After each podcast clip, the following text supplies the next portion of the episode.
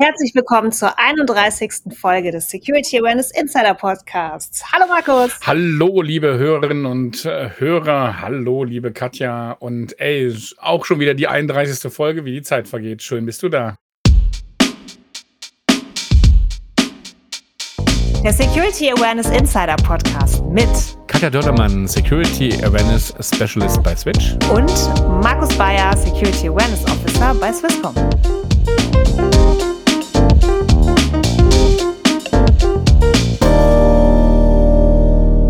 Heute wieder ähm, ein Praxis-Podcast. Das heißt, wir haben Gäste. Wir haben sogar zwei.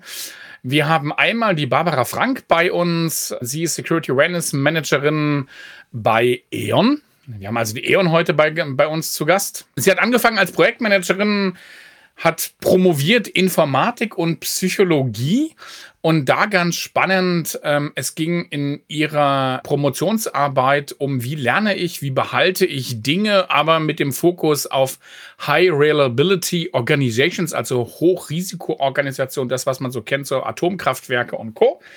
Hat das der RUP gemacht. Das wird natürlich die Katja freuen, weil Katja kommt ja auch von der Ruhr-Uni in Bochum ist dann irgendwann aber raus aus dem wissenschaftlichen Feld, weil sie gesagt hat, Security ist irgendwie cooler, da kommen wir nachher noch zu, äh, und ist seit August 2022 im Team von unserem zweiten Gast, nämlich von Boris Beuster.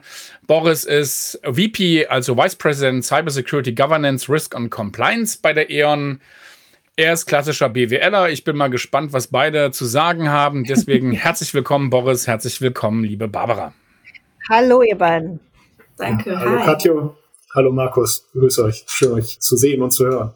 Barbara, der Markus hat gerade dich vorgestellt und gesagt, dass du in Informatik und Psychologie promoviert hast. Was genau hast du denn da gemacht? Das klingt ja ultra spannend. Kannst du das kurz mal, kurz mal erklären? So, für Leute, die das nicht studiert haben. das Ding ist, ist ähm, ich habe so eine Kombination studiert aus Informatik und Psychologie, nennt sich eigentlich angewandte Kognitions- und Medienwissenschaft. Ach, wie crazy. Okay damals, als ich das studiert habe, das war 2008, da habe ich angefangen, da war das noch ganz fancy und crazy, da gab es nicht so viele Studiengänge. Ja. Und das habe ich damals in Duisburg-Essen gemacht. Mittlerweile gibt es das aber häufiger, äh, vor allem auch in der Kombi mit Neuroscience und so. Mhm und äh, mit Neuropsychologie. Das ist auch ganz cool. Äh, nee, ich habe das studiert und dann habe ich äh, tatsächlich, weil ich noch Lust hatte, noch mal einen Doktor draufgesetzt. Ähnlich auch so eine Mischung, also vor allem in der Wirtschaftspsychologie äh, an der RUP, mhm. aber auch mit dem Fokus auf Informatik weil wir uns da irgendwie angeschaut haben, wie kann man Fertigkeiten, die man mal gelernt hat, mhm. vor allem, wie Markus schon gesagt hat, in zum Beispiel sowas wie Atomkraftwerken. Bei uns war es ein Abwasseraufbereitungswerk. Wie kann man das am besten behalten und unterstützen? mit Refresher-Trainings, aber auch mit einem äh, Interface, das wir entwickelt haben. Das ist sehr crazy, weil das, was du sagst, und da habe ich ja tatsächlich so ein bisschen Respekt vor, so das, das Gelernte wieder vergessen. Ne? So, wenn man es mhm. nicht immer wieder anwendet. Ich meine, das ist ja die Grundlage jedes Awareness-Trainings. Ne? Also ich habe das auch bei uns ganz genau. häufig, ähm, dass die Leute dann sagen, aber wieso erzählst du das schon wieder? Das hast du ja schon mal erzählt. Das ist so, äh, steht der Tropfen hüllt den Stein und manchmal hilft das auch eben nicht, um in so ein Downskilling reinzurutschen. Ne? Also ähm, auch das habe ich viel so ja. im Bereich der Wirtschaftspsychologie oder Arbeitsbetriebsorganisationspsychologie schon gehört, dass das halt echt ein Problem ist, wenn man sich so auf Automatismen verlässt. Ne? Also äh, alles ist irgendwie genau. automatisch, alles ist irgendwie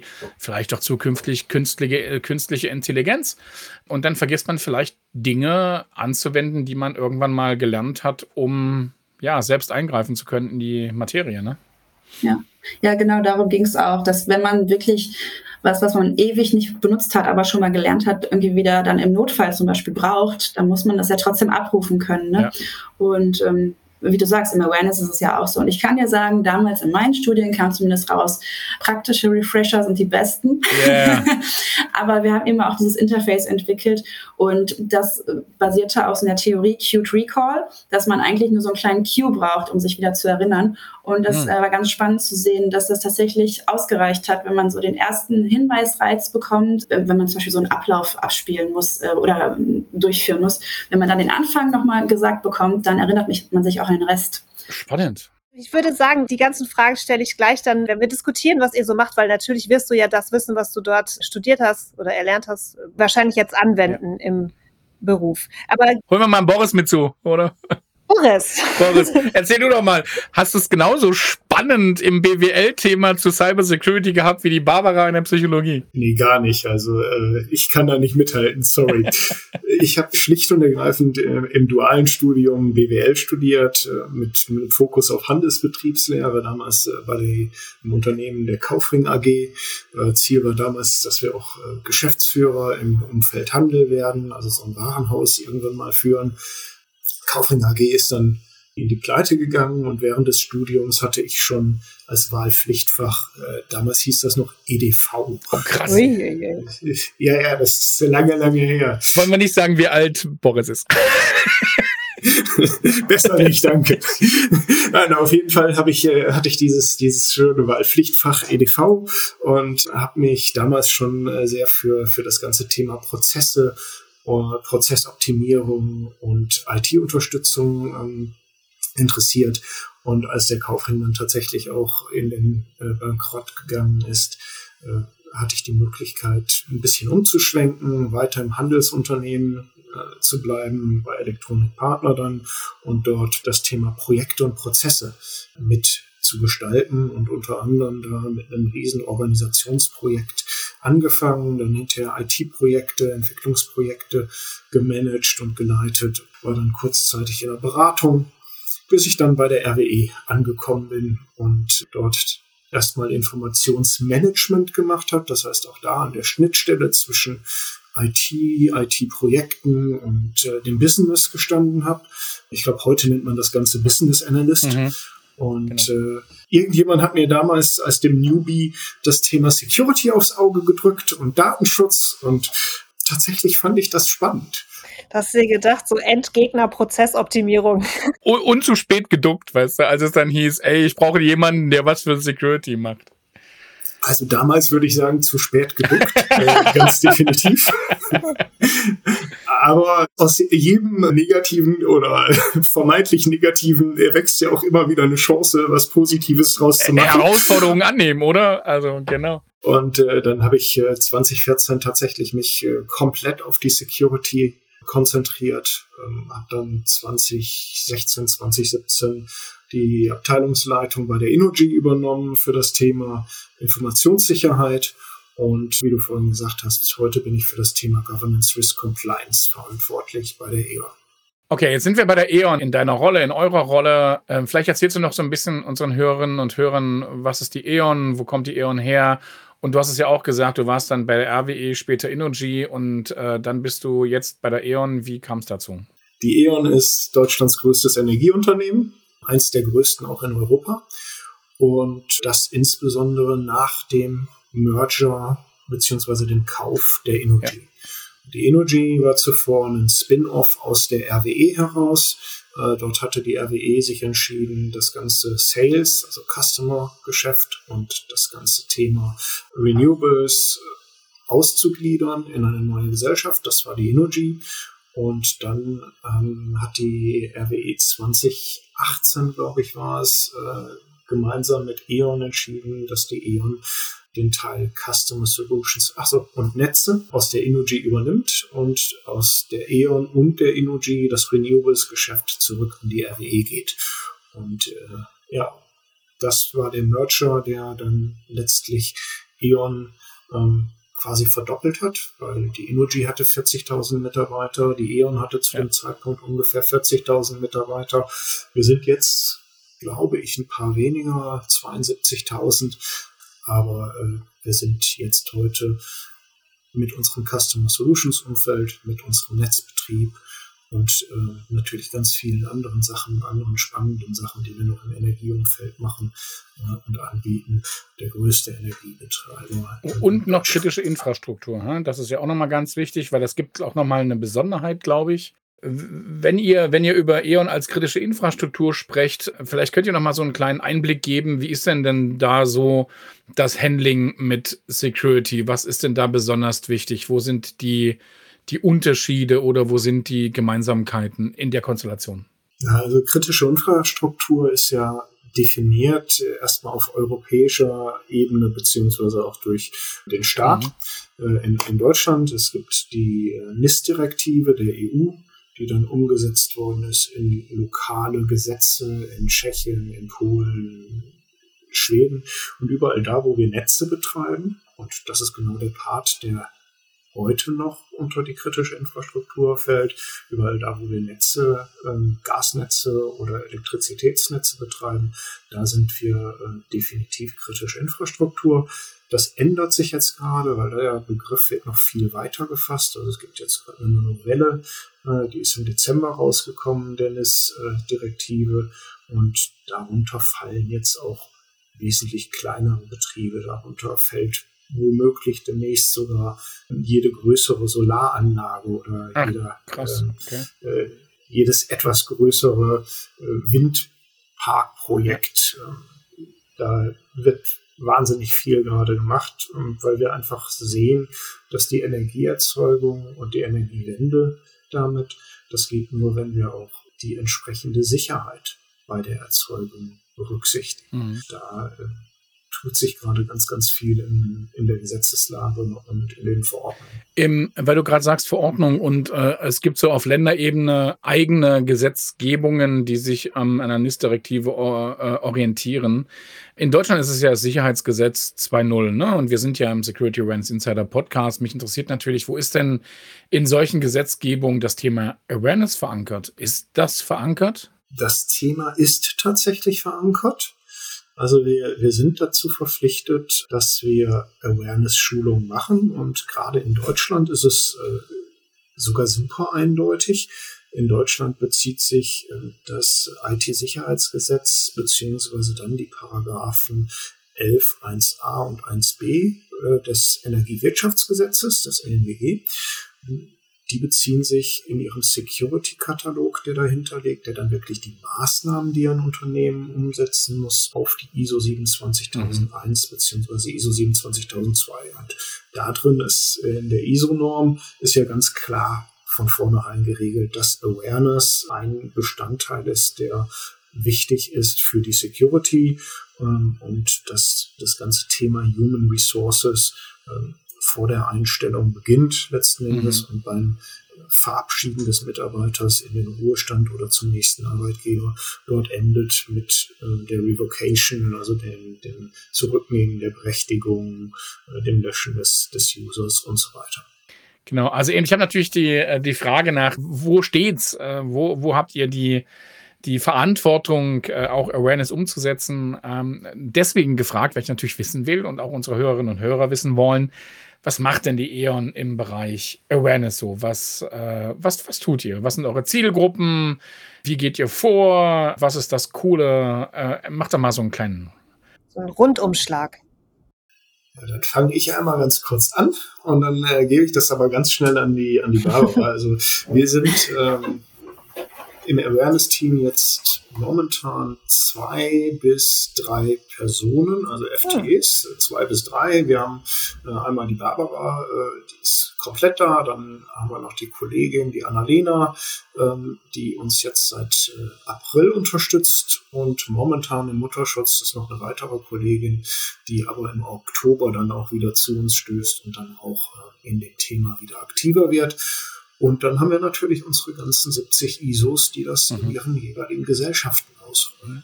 Und vielleicht da noch mal ganz kurz zur Organisation der Cybersecurity bei E.ON. Äh, wir haben also den René, der reportet an unsere Digitalvorständin, die Viktoria Osatnik und im Bereich vom René sind wir insgesamt circa 170, 180 Personen, die sich mit dem ja. Ah. Thema Cyber Security europaweit beschäftigen. Und das Team Governance Risk Compliance, das hat 13 Personen und davon beschäftigen sich drei eben hauptsächlich mit dem Thema Awareness, also wirklich vollumfänglich. Aber grundsätzlich sind wir immer so organisiert, dass unsere ISO-Unit, also mhm. unsere Information Security Officer, ja. die sind in den jeweiligen Legaleinheiten auch Repräsentanten der Cybersecurity und die üben ganz viele Funktionen dort aus. Die spielen Incident Responder nicht jetzt im technischen, aber Kommunikator vor allem. Die mhm. machen auch Awareness lokal und mit denen arbeiten wir an der Stelle halt einfach ganz, ganz viel zusammen. Und was wir da so machen, das äh, kann die Barbara am besten. Kann erklären. ich mal erzählen. Barbara, komm, plauder mal aus dem Nähkästchen. Was rockt bei E.ON? Was funktioniert? was, was rockt bei uns? Ja, also erstmals, glaube ich, muss man verstehen, dass wir mit den drei FTE, die wir da haben, oder momentan zwei bis drei, dass wir gruppenweit bespielen, mhm. alle. Mhm. Also unsere Awareness-Maßnahmen sind erstmal für alle gedacht. Wir haben da so einen Top-Down-Ansatz, haben aber gleichzeitig auch die ISOs, die ihre Gesellschaften natürlich viel besser kennen als wir. Also die wissen, eher, was ihre Blue-Color-Worker brauchen. Und dann haben wir natürlich da wieder so ein Bottom-up-Ding, ne? Also weil die ISOs eben auch uns noch Ideen wieder hochspielen. Wir arbeiten da zusammen. Cool. Also, jetzt wollen wir hören, was macht ihr denn eigentlich? ich, ich, kann, ich, kann, euch mal den Rundumschlag so ein bisschen geben. Also, was wir vor allem Anfang des Jahres so eigentlich für uns und für alle in der, in der Group definiert haben, war, dass wir einmal Awareness als, als, als spaßig, also Make Awareness Fun definiert haben. Also wir haben so ein paar Tools oder Spiele, also wie sowas wie ein Online Escape Room. Wir haben natürlich Live-Hackings, wir haben natürlich Merch. Gleichzeitig haben wir einen neue, neuen Phishing-Provider bekommen, der das ganze Thema Gamification auch präsenter macht, was auch gut angekommen ist. Also das ist so der eine Teil. Dann ist für uns wichtig, dass Wissen einfach zugänglich ist. Also es ist, mhm. weil es nicht für alle so einfach ist, zum Beispiel auf unser Intranet zuzugreifen. Und da müssen wir uns andere Kanäle auch noch überlegen, wie wir dann irgendwie alle erreichen. Und was macht ihr da? Ja, genau. Das wollte ich über, da vor allem mit den Information Security Officers zusammenarbeiten okay. und dann zu fragen, okay, wie können wir das in die Fläche bringen? Und deshalb gibt es eben auch dann zum Beispiel bei der Westnetz Posterkampagnen. Weil, also, ne, Poster sind jetzt irgendwie nicht mehr das, was man sich denkt, ist das äh, der, der heißeste, äh, das heißeste Zeug. Aber ich glaube, es ist immer noch gut, um manche Zielgruppen zu erreichen. Voll. Ähm, Total. Also Plakate hängen in der Innenstadt und der Bahnhof auch immer noch. Eben. Also die genau. wirken vielleicht ja, nur unterschwellig, aber zumindest hat man eine Sichtbarkeit. Ne? Ja. Definitiv. Ja, aber irgendwie wollen ja alle alles online und digital haben mittlerweile. Ja. Ne? Aber das, also analog ist auch noch immer ein Weg. Und natürlich ist für uns auch, auch sehr, sehr wichtig, einfach Wissen und ähm, Inhalte zu vermitteln für alle. Also da haben wir dann den Cyber Security Monat, haben aber auch gemerkt, dass äh, vier Wochen sind relativ viel, relativ lang. Und haben uns dafür dieses Jahr ein anderes Konzept überlegt und haben jetzt jedes Quartal eine Themenwoche, mit der wir versuchen, so viel wie möglich Personen ähm, zu erreichen. Durch sexy, attraktive, catchy Themen, wie zum Beispiel das Darknet oder ähm, wie schütze attraktive, ich... catchy Themen, ja. okay, ja. ja. Oder äh, Darknet oder Kinder, wie kann ich meine Kinder schützen? Also sowas, wo man eine große, eine große Gruppe äh, mit erreichen kann. Ich finde das mega cool, die, diesen Ansatz, weil das ist das, worüber Markus wir uns auch schon mal drüber unterhalten haben. Wir brauchen mehr Awareness, weniger Inhalte momentan. Die Leute müssen erstmal darauf gebracht werden, dass sie, also die Ohren müssen erstmal geöffnet mhm. werden mhm. von den meisten Mitarbeitenden, dass sie überhaupt zuhören und aufnahmefähig sind und überhaupt das umsetzen wollen, was sie im E-Learning oder sonst wo erklärt bekommen. Und da finde ich diesen Ansatz mit den Themenwochen finde ich super, weil einmal im Jahr konzentriert äh, Folge Entschuldigung, vollgeballert. Ja. Oktober ist immer so ein bisschen schwierig. Aber also eine Themenwoche mit äh, eben Themen, die nicht zwingend relevant sind fürs Unternehmen, aber relevant für mich als Mensch. Ja. Damit kriegt ihr mich natürlich. Zumindest ist es ja die auf, die, auf der emotionalen Ebene, ne? Also eben, das ist ja so genau, die eigene ja. Relevanz. Äh, private Relevanz, ja, persönliche Relevanz. Ich weiß jetzt nicht mehr genau, hast du gesagt, ihr macht das schon oder hey, habt damit jetzt oder ihr fangt damit jetzt an? Die Themenwochen, also wir haben im März schon gestartet äh, mit dem Darknet. Und das ist eben auch das Thema. Ne? Wir versuchen so ein bisschen privat und beruflich zu vermischen. Ja. Also damit man tatsächlich auch mehr Relevanz für sich daraus zieht. Weil ich, klar, Commitment fürs Unternehmen ist natürlich im besten Fall da, aber Commitment für mich selbst ist auf jeden Fall da. Und ähm, wenn ich für mich selbst schon mal lernen kann, dann kann ich es auch in, den meisten Fällen aus, aus Unternehmen übertragen. Äh, genau, wir haben im März gestartet mit der Themenwoche Darknet, kam auch super an. Wir hatten richtig viele Teilnehmerinnen und ähm, ja, da haben wir so ein bisschen gezeigt, also theoretisch erstmal erklärt, was ist das Darknet? Und dann hat auch einer unserer Pentester, ist dann mal ins Darknet gegangen, hat gezeigt, wie sieht das Ganze aus. Und das Ziel war eigentlich erstmal zu zeigen, wenn ich ein Hacker bin, ist das super einfach, da reinzukommen. Das ist überhaupt nicht schwierig. Also dieser Schwarzmarkt ist so einfach zugänglich. Und wenn ich hacken kann, dann kann ich aus Darknet auf jeden Fall. Und dann kann ich diese Daten, die ich eben erbeutet habe, auch unglaublich schnell verkaufen.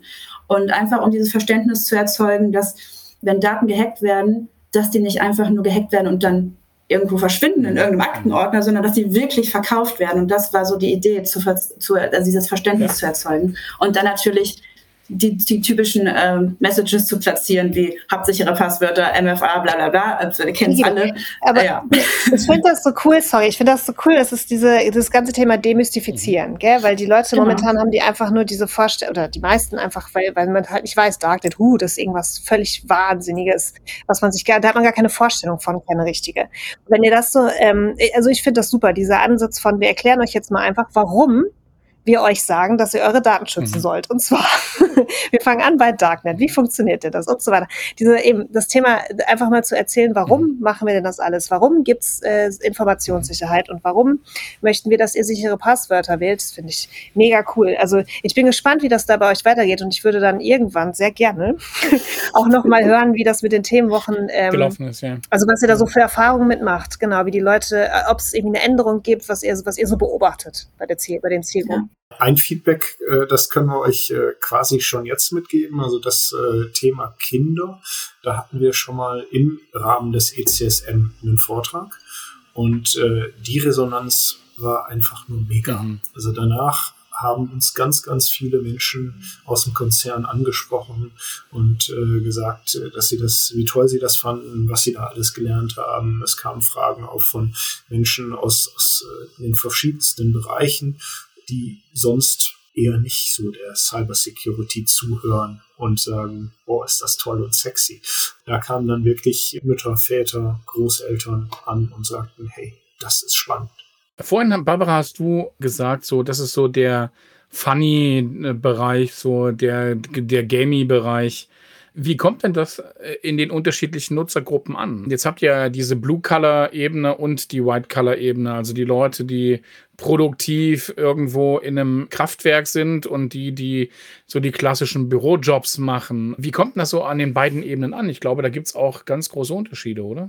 Also ich glaube, der Gamification-Ansatz ist erstmal am besten geeignet für White-Color weil das auch eben die Personen sind, die viel am PC sitzen.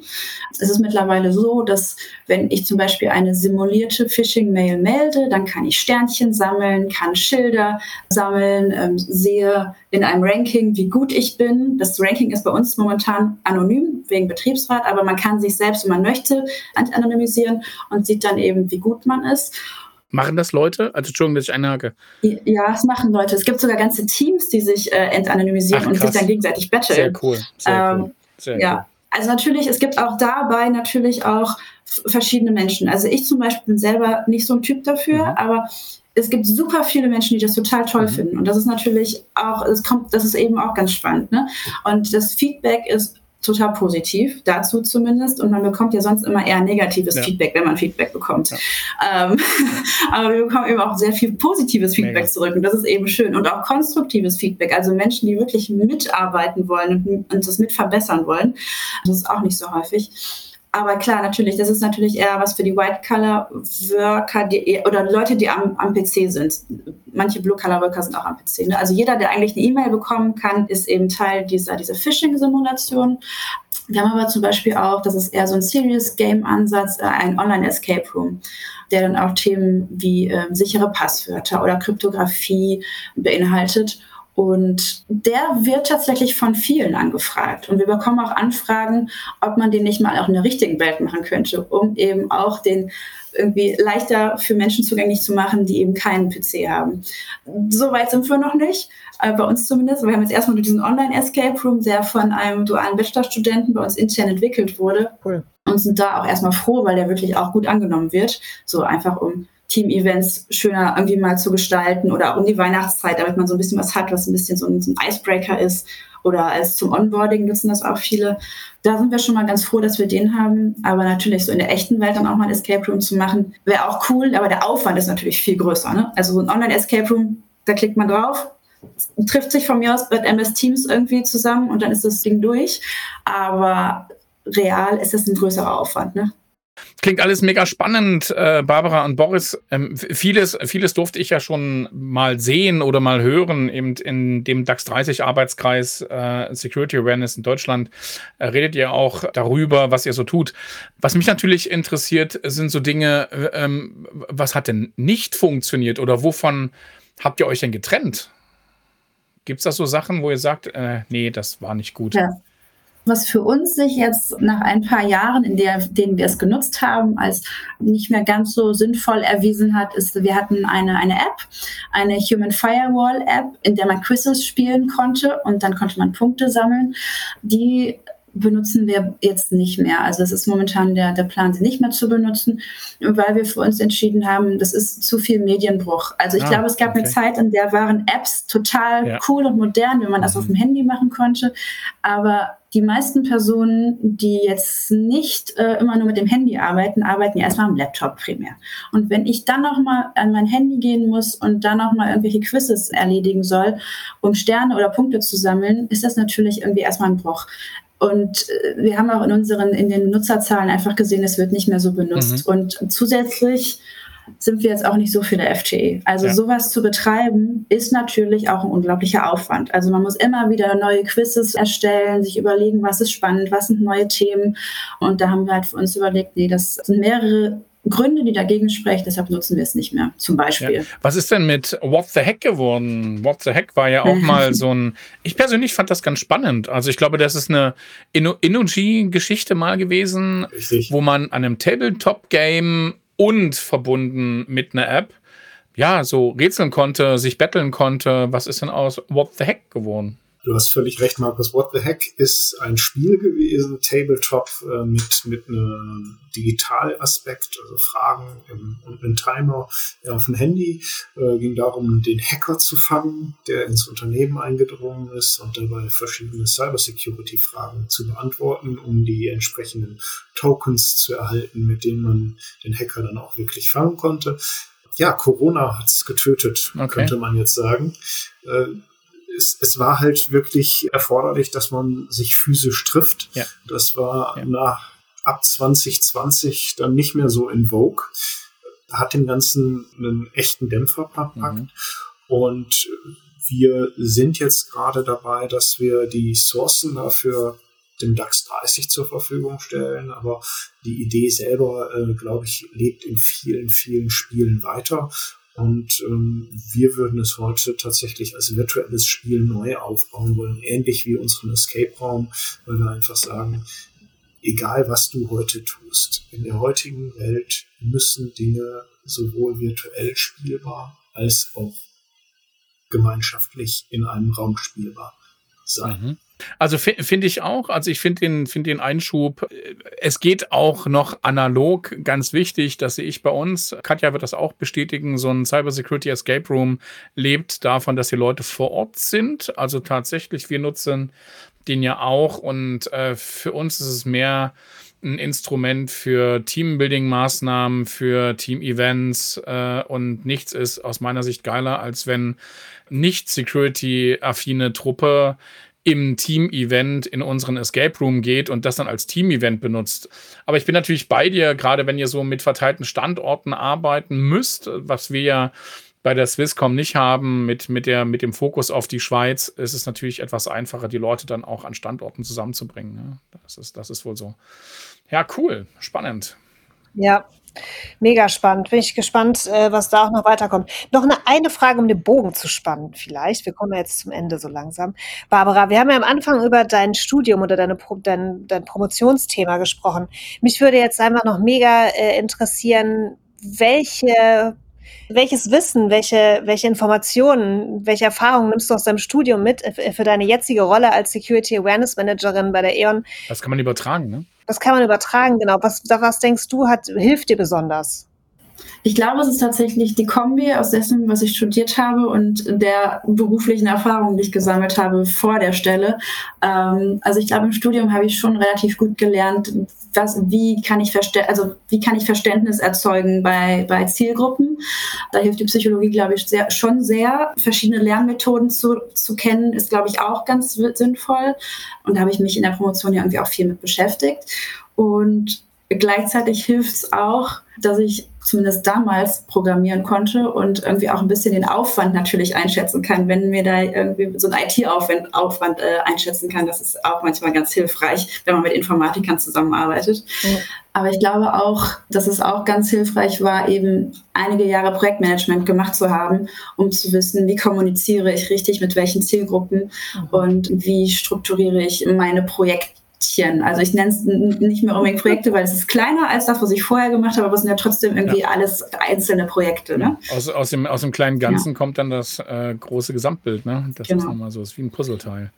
Ja, großartig. Ähm, ich, ich fand das alles spannend, mega spannend. Ja, cool. Bevor ihr geht, das ist immer ganz wichtig, gibt es von ja. unserer Seite ja immer noch die Frage an unsere Gäste nach dem ultimativen Tipp. Und äh, ich, ich, ich würde gerne euch beide äh, jeweils einzeln haben wollen. Also, was ist denn dein ultimativer Tipp? Also, ne, wir reden hier über die Security Awareness Verantwortlichen in Unternehmen.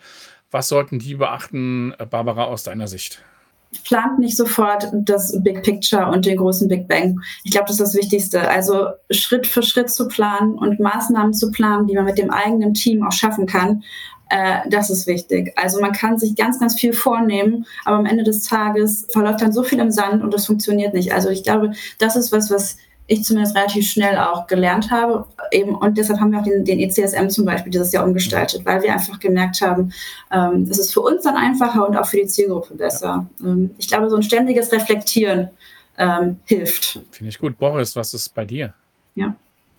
Einfach mal machen. Einfach mal machen. Also, was meine ich da? Ja, es, es geht darum, wir werden ohnehin Fehler machen. Und Awareness lebt davon, dass es sich auch immer wieder verändert.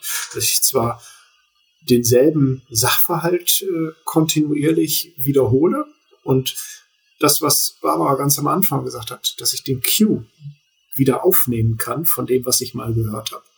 Aber auf unterschiedliche Art und Weise. Und ähm, wenn wir sowieso wissen, dass wir das Ganze verändern müssen, dann kann ich auch einfach mit der ersten Idee, die ich habe, mal starten, loslegen, egal wie klein sie ist um dann darauf aufzubauen, sie zu verändern, zu adaptieren und äh, wirklich äh, ein schönes Programm daraus zu gestalten, das dann sich selbst immer wieder erneuert. Und ich glaube, dass äh, das und mein Lieblingsspruch Awareness ist für die Litfaßsäule, weil jeder Mensch, der da draußen irgendein Security-Plakat sieht, also wirklich jeder, sei es der Fußgänger auf der Straße, jeder Mensch, der so ein Plakat sieht und davon irgendwas behält, und sei es nur, dass er sein Passwort zukünftig besser komplex gestaltet oder seine Passwortphrase, der macht die Welt immer ein Stückchen sicherer und das ist das, was uns allen am Herzen liegt, oder? Die Welt ein Stückchen sicherer machen. Hey, danke Barbara und Boris, dass ihr dabei wart. War sehr spannend mit euch. Vielen Dank. Sehr gerne. Ciao.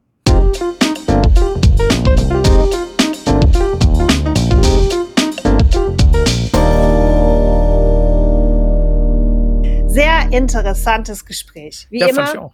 Aber immer wieder was Neues. Das mit diesen Themenwochen, das finde ich super und dass die da so hochinteressante Themen nehmen, finde ich gut. Was ich, wo ich noch mal ganz kurz was sagen möchte, sind die Tipps. Ich finde die super. Gell? Also ich meine, die haben voll recht mit dem einfach mal machen und ja. äh, nicht zu viel wollen, ähm, realistisch bleiben und so.